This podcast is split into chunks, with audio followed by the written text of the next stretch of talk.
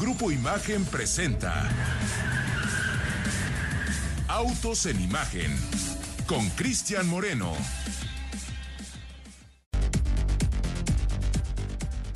Hola, buenas tardes amigos de Autos en Imagen. Son exactamente las 7 de la mañana con 30 minutos y nosotros ya estamos transmitiendo aquí desde este que es el Japanese eh, Mobility Show, esta exhibición que al día de hoy pues tiene una evolución importante en términos de lo que está presentando. Ya habíamos visto una cosa similar allá en eh, Múnich, este Japan Mobility Show. Hoy trata de integrar un nuevo concepto de movilidad. No solamente serán fabricantes de autos los que están exhibiendo el día de hoy tecnología, no solamente serán obviamente las marcas que estamos acostumbrados a ver.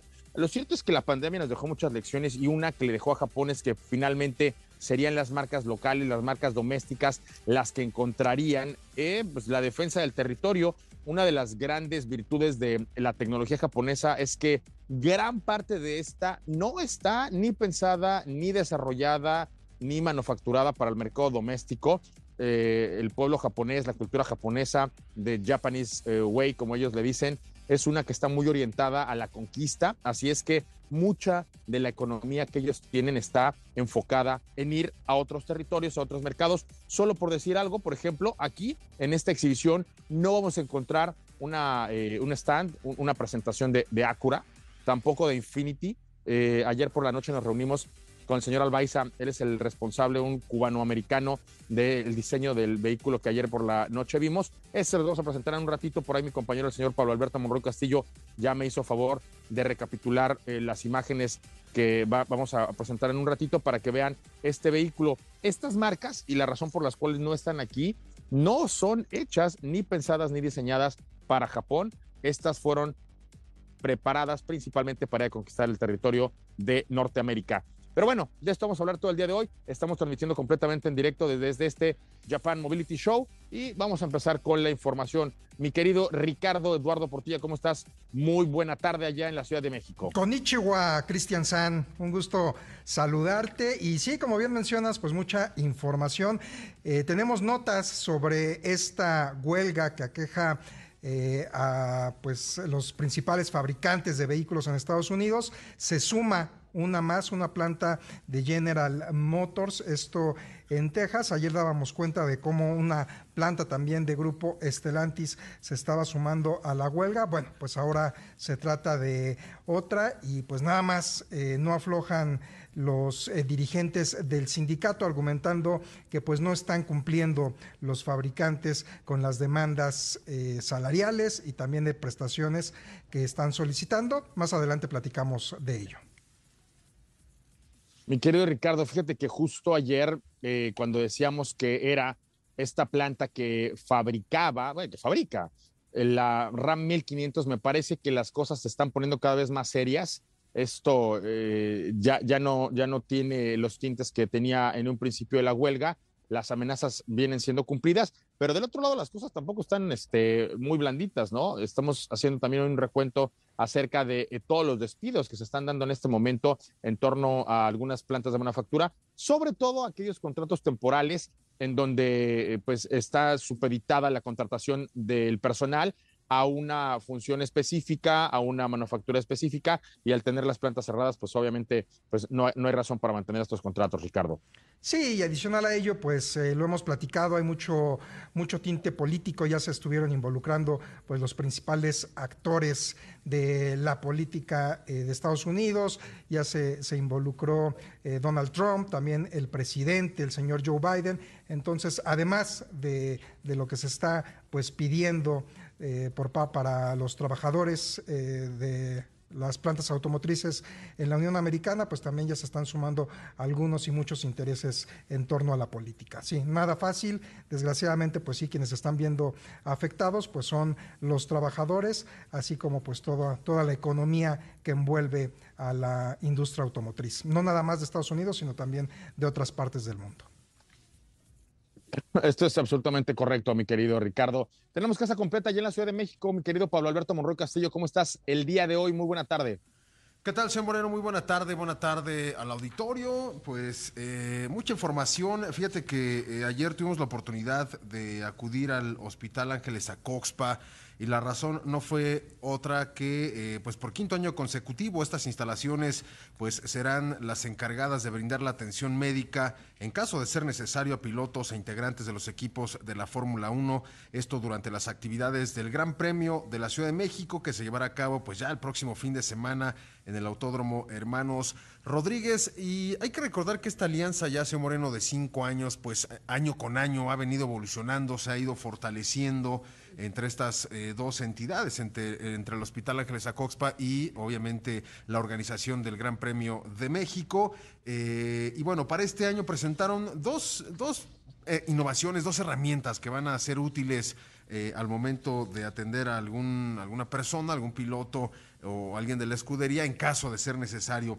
la primera tiene que ver con una herramienta que está provista por la compañía Focus y tiene que ver con el uso de sistemas más avanzados para el manejo de las vías aéreas del paciente, es decir, eh, que quieren garantizar la oxigenación mediante una intubación flexible, eh, portátil, y con dispositivos ópticos integrados, es decir, cuentan ya con una cámara y de esta forma garantizar eh, la oxigenación del piloto en caso de un accidente severo. De hecho, su, configuración permite utilizarlo ya sea eh, dentro de un, inclusive cuando el piloto todavía está dentro del vehículo. Eh, esa es de la primera atención y esa es una de las más importantes. Y la otra, señor Moreno, fue desarrollada por la empresa Pintnet. y bueno, pues es la implementación de un, vamos a llamarle un botón, no sé si los recuerdos, botones como que te colgabas con un seguro en la ropa, más o menos esa es la forma que tiene este, este accesorio y que van a aportar tanto los médicos como los oficiales de pista. Este accesorio muestra un código QR prácticamente en toda la superficie de este elemento, el cual una vez escaneado con un teléfono inteligente, pues va a proporcionar toda la información médica del portador o, del usuario, desde su tipo de sangre hasta todo su historial clínico y de esta forma eh, atenderlo de una forma más eficaz en caso de una emergencia. Estas son las dos eh, eh, propuestas o las dos innovaciones que para este año el Hospital Ángeles Acoxpa va a tener a su disposición, justamente para la atención de alguna emergencia. Hay que recordar que también, como ha sido año con año, ellos son los proveedores de este Medical Center, de, este, de esta sala de urgencias eh, que se monta allá en el Autódromo Hermano Rodríguez, con todo el equipo necesario y con todo el personal capacitado justamente para atender alguna emergencia. Ya si se llegara a presentar algo que en lo que esta sala de urgencias eh, se requiere algo más, algo mayor, entonces ya se trasladaría al paciente a las instalaciones del Hospital eh, Ángeles Acoxpa vía eh, aérea eh, en menos de seis minutos para seguir proporcionando esta atención médica. Y al respecto, señor Moreno, de que comentamos de año con año, ha ido cambiando. el año pasado justamente se llevó a cabo este Seminario Internacional de Medicina del Deporte Motor realizado por la Organización Mexicana de Automovilismo Internacional, FIA México, y obviamente en colaboración con el Hospital Ángeles Acoxpa. Este programa que recordarás que duró cerca de 18 horas eh, y nació justamente de esta necesidad de capacitar a, los profesionales de la salud interesados justamente en, atender emergencias eh, dentro del deporte motor. Fueron 170 participantes en aquel momento y se trataron obviamente diversos eh, temas que tuvieran que ver con algún accidente en pista. probablemente el próximo año se retome este, este seminario para llegar a mayor, eh, a mayor, a mayor cantidad de profesionales de la salud. Tuvo mucho éxito. Eh, al final hubo personas que se quedaron, eh, pues no tuvieron la oportunidad de, ingresar por el cupo. Pero bueno, el próximo año todo apunta, señor Moreno, a que se va a repetir este seminario internacional en medicina de deporte motor, obviamente avalada por la UNAM y certificada por la FIA. Mira, Pablo, la verdad es que aquí muy interesante destacar que esto no es un juego. Eh, finalmente el deporte motor es una disciplina de mucho peligro y el poder elegir un aliado, un socio estratégico para poder capitalizar una, una alianza que al final del día pueda salvar la vida de un piloto, no son pocos los casos en donde las asistencias han sido definitivas para poder salvar, por ejemplo, la vida de pilotos como Alex Anardi, eh, él en su momento, gracias a la asistencia, a la intervención de, un médico de un cuerpo de emergencia, fue que pudo salvar la vida y al final del día pues es un ejemplo de cómo eh, pues el deporte motor también ha cobrado la vida de algunos otros, muchos pilotos que no tuvieron la fortuna y a lo mejor tampoco la asistencia adecuada y pertinente para, para salvar la vida, ¿no? Vámonos a una nota que precisamente tiene que ver con el Día del Médico.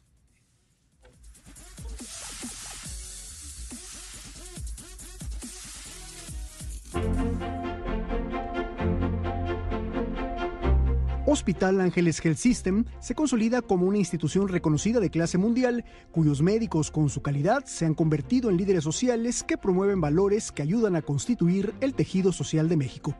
En el marco del Día del Médico, el licenciado Olegario Vázquez Aldir, presidente ejecutivo de Grupo Empresarial Ángeles, reconoció a los profesionales de la salud por su compromiso y el sentido humano que ejercen en el día a día para procurar al paciente. Los médicos no solamente limitan la enfermedad, no solamente procuran la salud, sino que al mismo tiempo son maestros, son maestros importantes en la formación y en la generación de nuevos profesionales de la salud. Muchas gracias por su esfuerzo, muchas gracias por su compromiso. Nobleza obliga y esta es una institución que tiene al centro no solamente al paciente, sino también al médico. Durante la ceremonia, a la que asistieron más de mil mujeres y hombres dedicados a la medicina de los distintos hospitales ángeles de la zona metropolitana, el empresario recordó que hace cuatro años inició una etapa de transformación que ha llevado a crear un sistema de salud moderno con más y mejor infraestructura. Hospital Ángeles Health System es una institución, estoy seguro de ello, y creo que ustedes lo comparten conmigo, respetada en el ámbito internacional. Es hoy un sistema de clase mundial es una institución reconocida no solo por su capacidad de resolución y por la alta especialidad que ejercemos en los distintos centros que lo conforman, sino también es admirada por el compromiso que tenemos con la educación médica continua. Por ello, destacó, es importante fortalecer los vínculos con instituciones educativas como la UNAM, la Universidad de Anáhuac y la Salle para la capacitación de más de 750 estudiantes de pre y posgrado, así como las alianzas estratégicas con la Cleveland Clinic, el MIT y el Texas Children, entre otras instituciones que ponen en alto el nombre del grupo. Los costos en México y en Hospitales Ángeles son 60% más baratos que lo que son en hospitales de Estados Unidos con el mismo nivel de resolución tecnológica. Esto creo que nos hace distintos, esto nos hace únicos y creo, estoy convencido, insisto, que vamos por el camino correcto. Acompañado del director general de Hospital Ángeles Health System, Jesús Ruiz López, Olegario Vázquez Aldir reconoció a los médicos José Carlos Peña Rodríguez y Samuel Karchmer Krivitsky por su trayectoria profesional. Para Imagen informó Enrique Sánchez.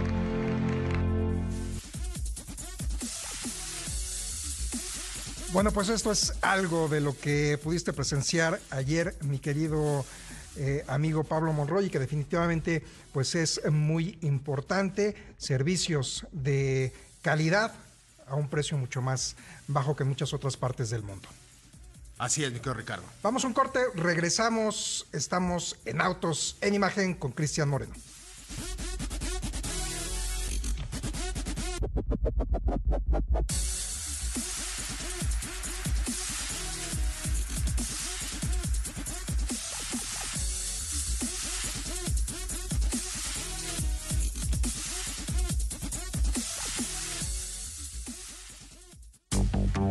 Hacemos un alto en Autos en Imagen. En un momento continuamos. Imagen. Bueno, cuando son ya las 7 de la mañana con 47 minutos, estamos de regreso. Seguimos transmitiendo completamente en directo desde este Japan Mobility Show. Un show que evidentemente pues, se ha transformado, se ha tenido que eh, reinventar, ha tenido que evolucionar han sido muchos los cambios que ha sufrido la industria automotriz, no solamente la de nuestro país, no solamente en México están pasando cosas, la de todo, todo el planeta. Y hoy lo podemos ver eh, aquí muy claramente porque en una industria como la japonesa, que tiene una eh, gran presencia a escala internacional, eh, hoy han sido principalmente las marcas domésticas, las marcas locales, las que están defendiendo el territorio. Me llama poderosamente la atención la ausencia de muchos fabricantes internacionales, globales, y sin embargo, tal y como ocurre allá en México, finalmente la, industria eh, china también tiene aquí pues ya un, eh, un pie en, territorio eh, chino, en, perdón, territorio japonés. Los chinos se han caracterizado a lo mejor por, ir conquistando plazas, así es que si sienten que México también están llegando, eh, en un rato vamos a hablar acerca de cuáles son estos, eh, estas plantas de manufactura que están llegando a territorio también chino. Y antes que eso ocurra, pues vamos a platicar con el señor Héctor Ruesga. Por acá está Héctor. Eh, y vamos a platicar el día de hoy de un tema bien interesante que justo el fin de semana va a estar eh, también en, el, en la edición impresa del periódico Excelsior, en el suplemento Atracción 360. Ahí vamos a estar hablando acerca de cómo es que la, una modificación eh, de, una, de un vehículo, la reprogramación tan, tan famosa, puede evidentemente cambiar por completo no solo el performance, sino también el desempeño, la durabilidad y muchos de los, de los parámetros de un auto. Mi querido Héctor Ruiz, ¿cómo estás? Buena tarde. Muy bien, amigos de Autos en Imagen, martes del garage, precisamente ya extrañamos estos micrófonos estas semanas que estuvimos de cabeza, pero aquí estamos y un tema que es uno de los que más me ha apasionado, inclusive muchas veces he estado involucrado en esto de reprogramar las computadoras, reprogramar esos módulos de mando básicamente los del motor, porque también resulta ser que las transmisiones hoy en día ya también se reprograman. Mitos, leyendas, Cristian, todas esas preguntas que de repente nos hacen nuestros amigos, ¿es bueno? ¿Es malo reprogramarla? A ver, es una respuesta muy ambigua. Hay reprogramaciones que son muy buenas e inclusive el producto terminado lo logran hacer más eficiente. Inclusive esas actualizaciones de software la misma planta, el mismo concesionario, llevas tu coche a la agencia, hay muchas campañas, que así se les llama normalmente, que llevas tu coche, le hacen la afinación, los frenos, y los técnicos o los asesores de servicio te dicen, oye, hay una campaña para corregir ciertas cosas, mejor consumo de combustible, por ahí un tema de, de, algún detallito en la carburación, del comportamiento de la caja y las integran en la computadora, en el mismo servicio. Esas campañas normalmente son gratuitas. Entonces descargan el software como cuando tú descargas algo en tu computadora o una aplicación en tu teléfono, algo muy similar. Y bajan al infoentretenimiento, a la computadora del motor, a la caja, dependiendo dónde los ingenieros lograron encontrar una mejora. Esas son la mayoría de las reprogramaciones que las agencias hacen. También por afuera tenemos un gran mercado, hay una gran oportunidad, hay muchas marcas mexicanas, hay muchas marcas internacionales que se dedican a darle un poquito más de gas, un poquito o un mucho de caballos. Hoy, para que se dé una, idea a nuestros amigos y, y Cristian, que seguramente lo has vivido, vamos a hablar del caso, por ejemplo, de un Cupra. El Cupra tiene un caballaje determinado cuando sale de la planta, pero fácilmente puedes casi duplicarlo con una reprogramación sin hacer mucho. Pero ¿qué sucede? Al reprogramarlo viene mayor consumo de combustible, perdemos cierta eficiencia, se pierden muchos controles de, gestión de emisiones en el tema ambiental, entonces por ahí de repente la verificación no es tan fácil. A veces estos mismos equipos tienen bondades de que tú lo enchufas y regresas a tu reprogramación normal, la que venía de fábrica, eh, y puedes regresarlo después a diferentes etapas o stage de qué tan agresiva quieres la reprogramación. Entonces, hoy en día hay una versatilidad increíble. Puedes subirle desde 50 caballos hasta 180, 200 caballos.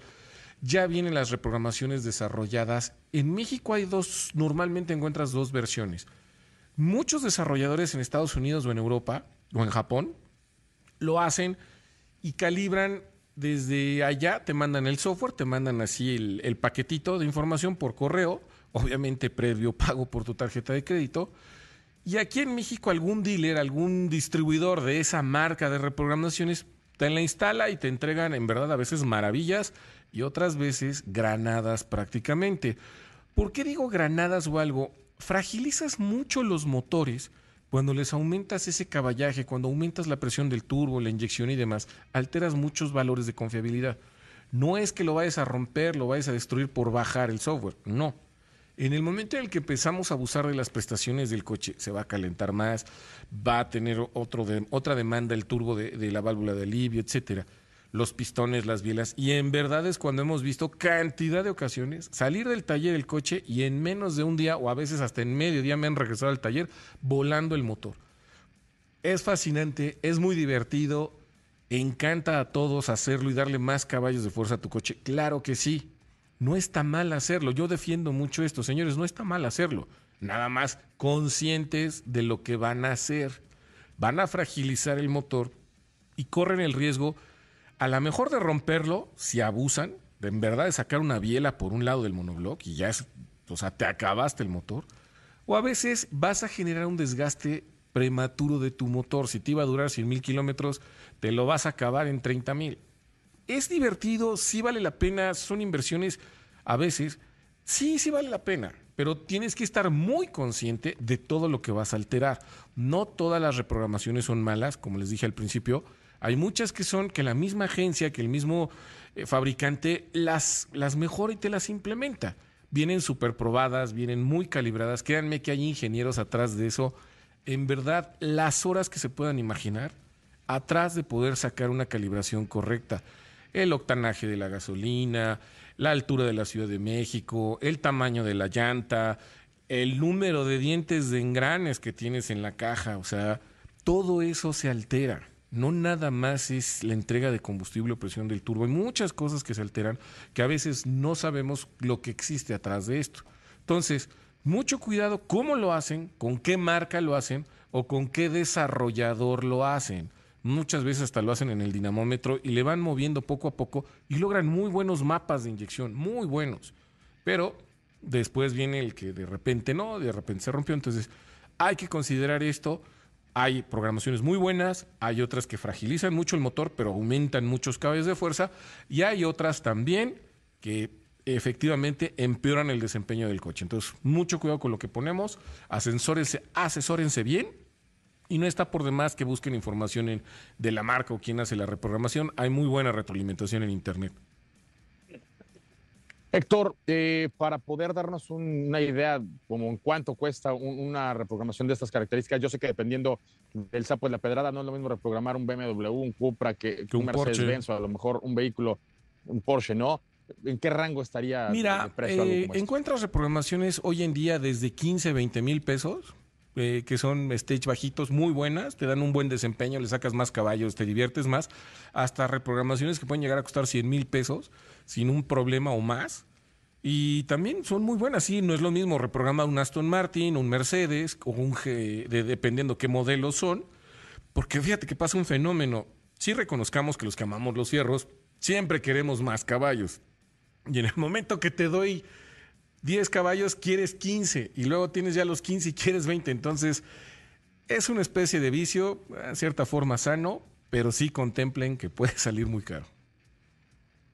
En el tema de las garantías, prácticamente todas las reprogramaciones van a poner en, riesgo la garantía que ofrece el, fabricante, ¿no? Tienes razón, muy buena pregunta, muy buena aclaración, pero fíjate que hay unos desarrolladores que ya conjunto, por ejemplo, ABT, de la, en el tema de Volkswagen o, con Audi, que por ahí se conoce mucho, y ahorita ABT hizo la fusión con Cupra en Fórmula E, ellos pueden, tienen ciertos stage que cumplen con la garantía. ¿eh? Hay ciertos desarrolladores que pueden y hay marcas que tienen ese, esa combinación, ese conocimiento de ingeniería y se aceptan y no te, no te ponen tanto problema con garantía. Hay otras que sí, te dicen la tocan y va y se fue. Es correcto. Pablito, este fin de semana vamos a tener un, tratamiento de este tema ahí en el periódico Excelsior. ¿Qué vamos a encontrar? Así es, Manuel. Bueno, pues obviamente todos los, eh, pues todas las, los, contras de la reprogramación de un propulsor. De hecho, el motor, eh, por lo menos en México, más reprogramado en ese sentido es el cuatro cilindros turbo del grupo Volkswagen, que lo encuentras en Audi, que lo encuentras en la propia Volkswagen eh, y en otros, en otras, en otras marcas y que al final es un motor noble porque permite justamente esa reprogramación, pero tiene un límite, ¿no? Más allá de los 300 caballos ya es riesgoso. Entonces, todo eso lo vamos a estar platicando justamente el fin de semana en el suplemento.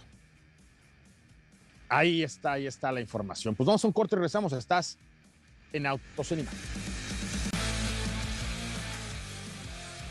Bueno, cuando ya dieron prácticamente las, las 8 de la mañana con un minuto, Seguimos transmitiendo completamente en directo desde este Japan Mobility Show. Eh, la gente ya, ya llegó. Yo la verdad es que tuve la oportunidad de estar un poquito antes de que abriera las puertas este recinto. Eh, la prensa apenas está ingresando en punto de las 8 de la mañana con la puntualidad que caracteriza a los japoneses. Ya abrieron las puertas de este salón. Es un salón que, como lo comentaba hace un ratito, eh, evolucionó, cambió la propuesta que le conocíamos en el pasado, que era un moto show.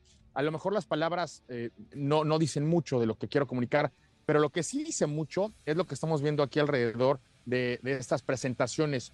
En, de entrada, ya no estamos viendo la cantidad de autos que veíamos en el pasado. Hablando hace un ratito de modificaciones, había muchos modificadores, muchas empresas de personalización que venían justo a este espacio y ahora los stands son totalmente diferentes, son mucho más limpios. Para las personas que nos están viendo a través del canal 3.4 de televisión abierta, por ejemplo, justo acá atrás de nosotros tenemos un preparador que está habilitando eh, un medio de transporte a partir de distintas tecnologías. Lo que sí tiene Japón, y eso es impresionante, es eh, una cercanía con los consumos eficientes de combustible y de energía que ningún otro lugar del mundo puede, puede presumir, llámese el país que sea. Ellos han tratado de ser eficientes prácticamente por un tema cultural. vamos un poquito a hacer historia y vámonos para atrás algunos años a la época de la, de la posguerra. Cuando la Segunda Guerra terminó, eh, los tres países, las tres culturas que fueron más castigadas, evidentemente fueron la japonesa, la alemana y la italiana. En aquel momento lo que le ocurrió a la industria de esos países es que su maquinaria tenía que ser más ligera de entrada y segunda, más pequeña. En aquel entonces, eh, si, si nos echamos un clavado a la historia, esa era una restricción que en su momento los aliados anticipaban que iba a ser una restricción que no le permitiría a estos tres países, a estas tres naciones, desarrollarse al nivel que se estaban desarrollando los aliados. Y, ojo, eh, con el paso del tiempo eh, eh, no se habían dado cuenta que lo que estaban haciendo era precisamente preparar a algunas de las culturas más eficientes en temas de movilidad. Los vehículos pequeños al final del día fueron capaces de ofrecer pues prácticamente los mismos servicios que tenían los autos más grandes y evidentemente más sedientos de, más de combustible. Y al final del día, incluso en temas de lujo eh, y, de sofisticación, eh, estos, estos países que les hablo, pues también eh, alcanzaron ¿no? los mismos niveles que tenían los, los aliados, ¿no? naciones como Reino Unido, naciones como Francia, naciones obviamente como Estados Unidos, eh, al final del día, pues no, no sacaron una gran ventaja porque los alemanes y los japoneses, pues no solo los alcanzaron, sino que en algunos casos inclusive los rebasaron. Y esto es parte de la propuesta de movilidad que hoy está ofreciendo este recinto, e, es este breviario cultural histórico de, qué pasó después de la Segunda Guerra Mundial. Al final del día obligó a, a estas culturas a ser culturas que con menos hacían más que vehículos más ligeros eran más rápidos y que, y que vehículos que al final del día no se rompían se convirtieron en, vehículos muy confiables y estos pues al final del día los, los preferían los consumidores, mi querido Ricardo Eduardo Portilla. Sí, como bien comentas, marcas, eh, vehículos japoneses que sin duda son referentes actualmente en la industria automotriz y cuya filosofía también pues prácticamente se centra pues en el eh, ser humano, como es el caso de Mazda, y también pues en el placer de la conducción. Sí, definitivamente eh, hay que voltear a ver lo que se está haciendo en Japón, no solamente en la industria automotriz, lo platicábamos ayer, Cris, sino también en todo este tema de la movilidad.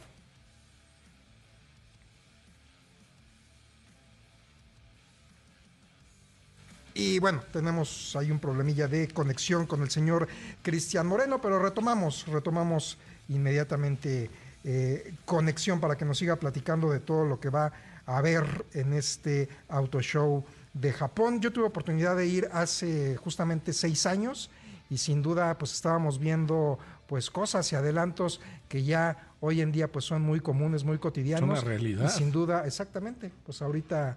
Eh, damos, vamos a, dar una ojeada al Quizá ahora lo que hay que esperar de este auto show de Japón, una de las cosas que traigo mucha curiosidad de saber es realmente lo que van a traer en híbridos, eléctricos y por supuesto lo que me llama mucho la atención que traigo ganas de ver, el hidrógeno. Son unos de los que traen muy buenos desarrollos en hidrógeno entre Toyota, Hyundai, y bueno, Hyundai que es coreano, pero Toyota no se queda para nada atrás. Eso es lo que me gustaría ver qué van a presentar. Así es. Eh, Cris, ya estamos de nueva cuenta contigo. Miren, y ahora voy a girar un poquito de la cámara para, para presentarles algo que estoy viendo. Eh, en unos minutos, la primera marca que voy a presentar es la que está justo acá atrás de mí, que es, que es Toyota. Pero antes de, que eso ocurra, voy a virar la cámara para que vean esto que les quiero presentar. Cuando les hablo de eficiencia, no les estoy hablando únicamente de un, de un concepto de marketing. Esto que están viendo, para las personas que nos están escuchando a través de la frecuencia de imagen radio, voy a escribirlo no es otra cosa sino una preparación eh, que, tiene que ver con un concurso, esto a lo que le llaman el World Solar Challenge, evidentemente la parte alta de, este artilugio, que es obviamente un medio de transporte, está llena de celdas solares, pero ojo, no solamente son las celdas solares lo que me llama la atención, sino es todo el concepto de aerodinámica, eh, todo esto que durante muchas ocasiones hemos hablado, Pablito, es un diseño que está evidentemente enfocado, más allá de que se vea lindo el, aparato este, pues e, e, es, un tema de que tiene que cortar de la mejor forma el fluido, y en este caso nos estamos refiriendo al viento, pero pudiera ser cualquier cosa. Esto también ustedes lo pueden ver, por ejemplo, en una embarcación, si, si esto lo, lo convertimos en un, en un bote, evidentemente ahí el tema es que tiene la preparación para moverse en el agua, pero al mismo tiempo cortar de mejor forma la resistencia que tendría el agua. Y de este otro lado voy a moverme para que vean lo que está haciendo una firma como Dunlop. Ellos también están trabajando en el concepto de regeneración, uno del cual hemos hablado en repetidas ocasiones, Pablo, pero que específicamente en temas de energía es, es un concepto que ahorita estamos eh, viendo cómo los neumáticos históricamente han sido un punto de contacto con, con el, pavimento, con, con, el camino, pero en lugar de generar una, eh, una energía, lo que hacen es perder energía. Hoy el concepto que están aquí justo eh, presentándonos es uno totalmente distinto al que estamos acostumbrados. Obviamente mantener el agarre, obviamente mantener al vehículo en contacto con, con el camino, pero ojo, que lo más interesante sea cómo estos puntos de contacto con, el camino se van a convertir en un vehículo sustentable, que es el, Sustainable Concept que están presentando acá en el eh, Japan Mobility Show, Pablo. Así es, bueno, y fíjate que hay que recordar que un vehículo eh, se somete por lo pronto a dos fuerzas principales eh, cuando está en movimiento. Una que tiene que ver con el desplazamiento del fluido, en este caso el aire, ahí ya tienes una resistencia al avance, y el otro justamente tiene que ver la fricción que ejerce el neumático por acción del peso del vehículo sobre el pavimento. Entonces, esas son las dos fuerzas con las que un vehículo tiene que lidiar y son dos fuerzas o dos parámetros con lo, con lo que los diseñadores tienen que eh, enfrentarse al momento de diseñar un vehículo, y en este caso, en el de los neumáticos, obviamente con compuestos que generan menor fricción de, del material contra el pavimento y sobre todo en vehículos eléctricos que son mucho más pesados, que requieren otra infraestructura y otra estructura de, las, de los neumáticos en los flancos, eh, en las cuerdas, toda esta parte interna del neumático es muy importante eh, por peso, por el mayor torque que ofrece un vehículo eléctrico y eh, esencialmente esas son las características. Esto es correcto y, y me sigo moviendo justo por, por este Mobility Show y fíjate, ya me encontré justo al que venía a buscar, Pablito. Y hace unos días justo adelantamos allá en Autos en Imagen que iban a hacer eh, unos lanzamientos muy importantes de algunos vehículos muy emblemáticos. Este es nada más y nada menos que el MX5 para las personas que nos están escuchando a través de la frecuencia Imagen Radio. No es la, la versión más actualizada. Yo estoy frente a uno de los vehículos más legendarios de la compañía Mazda y justo lo que vamos a ver en este momento es esto, un, eh, pues un guiño, ¿no? Con el pasado un vehículo histórico, icónico, un vehículo muy particular para la compañía, que en este momento está justo protagonizando este stand. Acá del lado izquierdo tenemos a la gente de Subaru y esta presentación va a ser una de las más interesantes. ¿Por qué? Porque es uno de los vehículos más populares a escala internacional.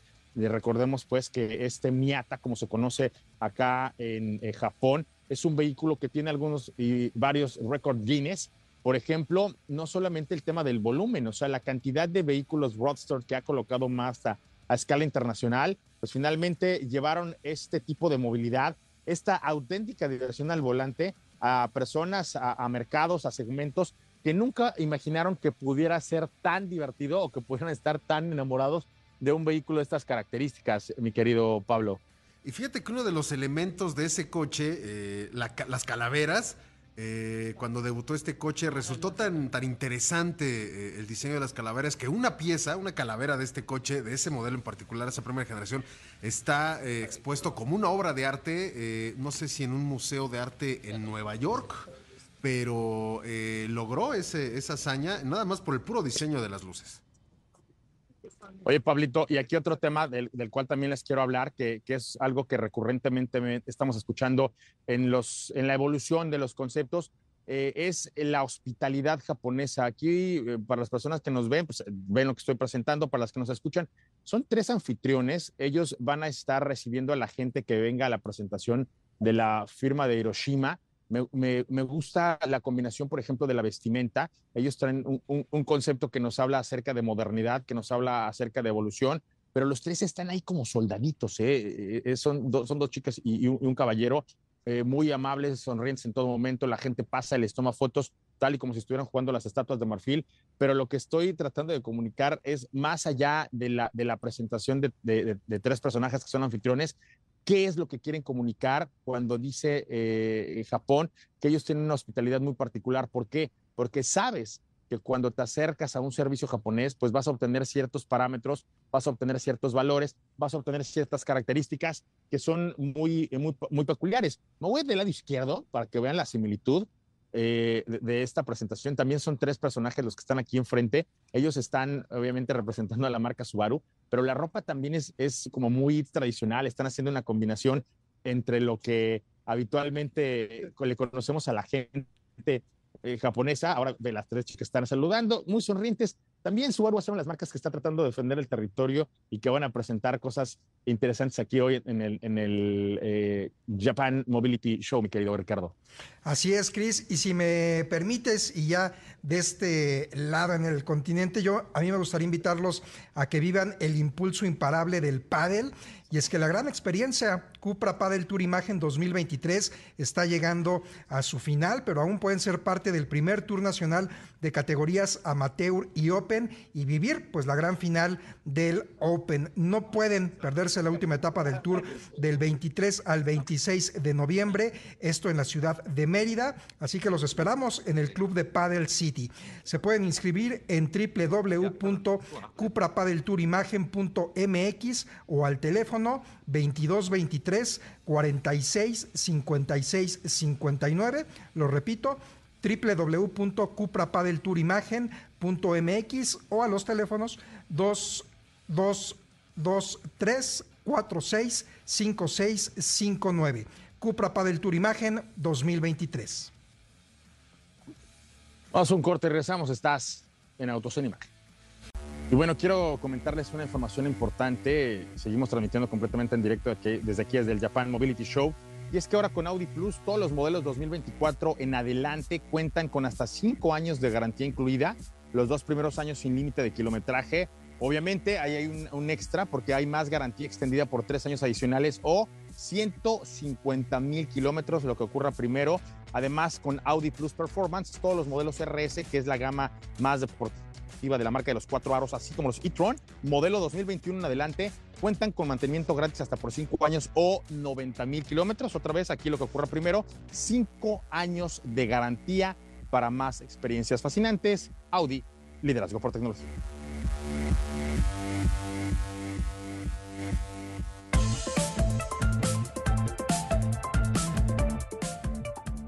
Bueno, ya estamos de regreso. Justo ahora me vine al, al stand Pablito de la, de la marca Mazda que indica que en punto de las 9.15 de la mañana hora local, es decir, hora de aquí de Tokio, van a estar develando lo que está justo acá atrás de mí. Eh, les voy a dejar una quiniela a los tres, tanto a ti Ricardo como a ti Pablo y al señor Héctor Ruesga. ¿Qué es lo que van a presentar? ¿Qué es lo que está allá atrás de mí? La silueta me parece que es una, pues, eh, que nos puede dar eh, mucha información acerca de lo que Mazda estará hoy lanzando aquí en, este, en, su mercado doméstico, en casa, frente a su público, ahora sí que jugando de local. Pero a ver, Ricardo, ¿qué, crees tú que sea lo que está acá atrás de, nosotros? Un MX5. Ok. Pablito, ¿tú por qué le vas a apostar? Sí, no, definitivamente un MX5 por las proporciones del coche, pero probablemente también sea la variante híbrida o alguna cosa electrificada justamente de, esta, de este coche. ¿Y tú, Héctor? ¿Qué crees que lo que Mazda tenga allá atrás? Me iba a ir hasta lo eléctrico, que pudiera ser la versión precisamente, pero la eléctrica, no tanto por la híbrida, porque digo, Mazda no le he visto muchos desarrollos híbridos y sí sé que están en la carrera de, lo eléctrico trabajándole con muchas ganas, entonces por ahí no me sorprendería que este modelo sea uno de los eléctricos deportivos de la marca. Sin embargo, aquí cabe aclarar, Héctor, que, que sí tienen en híbridos en nuestro país ya se venden algunas versiones mild hybrid y en la, ah, particularmente en la CX90, la marca de Hiroshima también ya tiene serios planes de hibridación. Actualmente ellos, acuerden que desarrollaron una plataforma que ya tiene este motor de seis cilindros en línea y esto ya de, entrada el señor eh, Miguel Barbeito eh, comprometió que sería un paso más hacia eh, ofrecer una versión híbrida mucho más sofisticada que los híbridos mild hybrid que ya tienen en nuestro territorio, específicamente con la plataforma de CX90. Héctor, así es que bueno, ahí están las, las apuestas. si quieren compartir por arroba autos en imagen o en arroba X Moreno en X, antes Twitter o en Instagram. ¿Qué es lo que ustedes creen que, que, van a presentar en un ratito a las 9.15 los amigos de Mazda? Compártanlo. Ya sabemos que, por ejemplo, Suzuki va a estar presentando una actualización del Swift. También ya sabemos que eh, otros grupos estarían lanzando vehículos que sí van a llegar a nuestro territorio, otros no. Toyota también va a presentar algo. Eh, el grupo Nissan va, también a lanzar cinco conceptos si entran a, nuestra cobertura de Instagram, ahí van a poder ver qué es lo que hemos estado viendo a lo largo del programa. Pero esa es la trivia. Ayer por la noche Infinity, una marca que, ¿qué creen? No se vende en territorio japonés. Eh, nos presentó junto con el señor Albaiza, que él es el, responsable, la cabeza de diseño de, Infinity. Un vehículo totalmente distinto a lo que le tenemos acostumbrado a ver a, este, a esta marca de lujo. Un vehículo que me gustó por las líneas, mantiene esta presencia orgánica, como, como lo ha llamado en repetidas ocasiones el señor Albaiza, pero rompe por completo el concepto de, de cuáles son las líneas.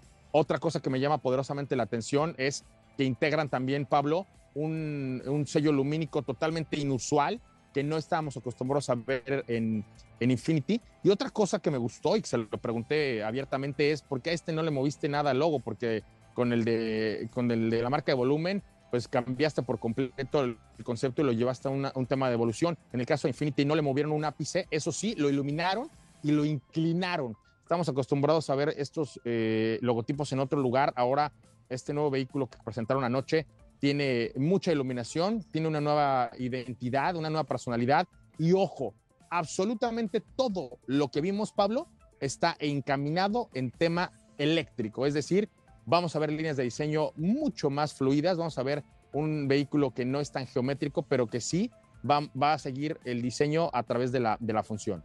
Y fíjate que, eh, bueno, se trata del eh, Vision QE, que es este, es un primer vistazo, ¿no? Al nuevo lenguaje de diseño de Infinity, que se basa en esta filosofía denominada Artistry in Motion.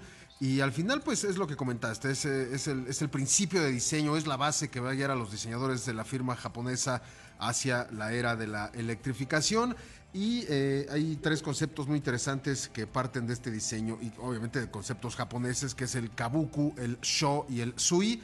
El primero es la, eh, pues esta provocación de una sensación de lo extraordinario. El segundo concepto que es sho, que es una sensación de velocidad, dinamismo y movimiento. Y finalmente el sui, que es la presencia de detalles que ayudan a que pues, el producto eh, muestre pureza, muestre sofisticación. A partir de estos tres pilares es que dieron vida al concept eh, Vision QE y esto es lo que veremos, ¿no? Eh, cómo, estaremos viendo herencia de este, de este diseño que se mostró allá en Japón y lo iremos viendo justamente con la llegada de los vehículos electrificados de la firma japonesa en el, pues en el corto plazo. Perfecto. Pues ya nos quedan unos minutos. ¿Qué, qué más tenemos pendiente, Ricardo?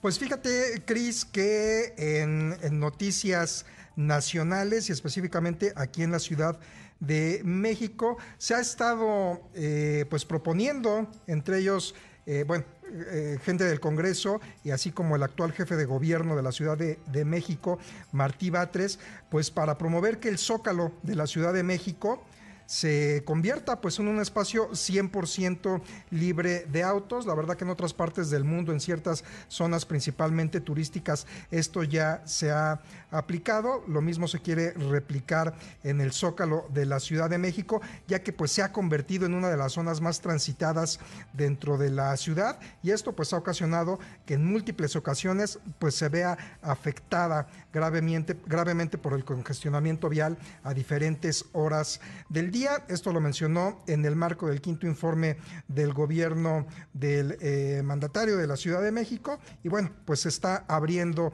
el debate sobre la peatonalización total del zócalo de la Ciudad de México y prácticamente pues esta es un, eh, una parte de la estrategia de movilidad que se tiene próximamente para, para la Ciudad de México. Como te digo, esto no es, eh, todavía no se ha concretado, apenas se va a, tomar en cuenta la propuesta y pues a, abrir el debate sobre si se debe o no que sea un espacio 100% libre de autos.